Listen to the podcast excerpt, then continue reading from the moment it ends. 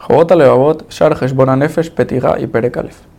En la Petija, el Levavot nos dice de que ubicó el Perek Heshbon, el, el Shar Heshbon después del Shar Teshuvah, ya que uno de los detalles de la Teshuvah es hacer Heshbon que lo que significa introspección del alma.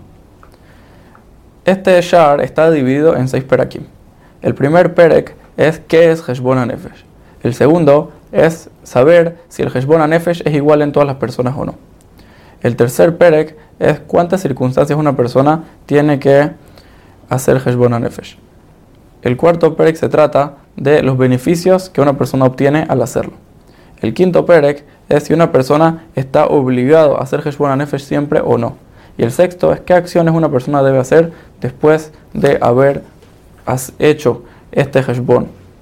En el Perek Aleph, el Jobot Levavot nos dice qué es el Heshbon Nefesh. El Heshbon Nefesh es una introspección que una persona se tiene que hacer a él mismo con respecto a las bondades que le hace a Hashem y los deberes que uno tiene hacia él para saber si él se está comportando de la manera correcta con Hashem o no. En el Perek Bet, el Jobot Levavot nos comenta de que el, el, el Heshbon Nefesh de la persona no es igual entre persona y persona ya que su Heshbon Nefesh, su introspección que la persona debe hacer, depende de las cosas que él debe hacer en este mundo, lo que significa que es cambiante, depende de la tarea que la persona tiene y la Sheifot, lo que son las aspiraciones de la persona en este mundo. Entre más aspiraciones, entre más uno sienta que debe hacer con respecto a Hashem, ya que Hashem les hizo más bondades, entonces más le exige a él. Y por eso su Heshbon Nefesh, su, Nefesh, su introspección, va a ser diferente, correspondiente a las cosas que él debería hacer.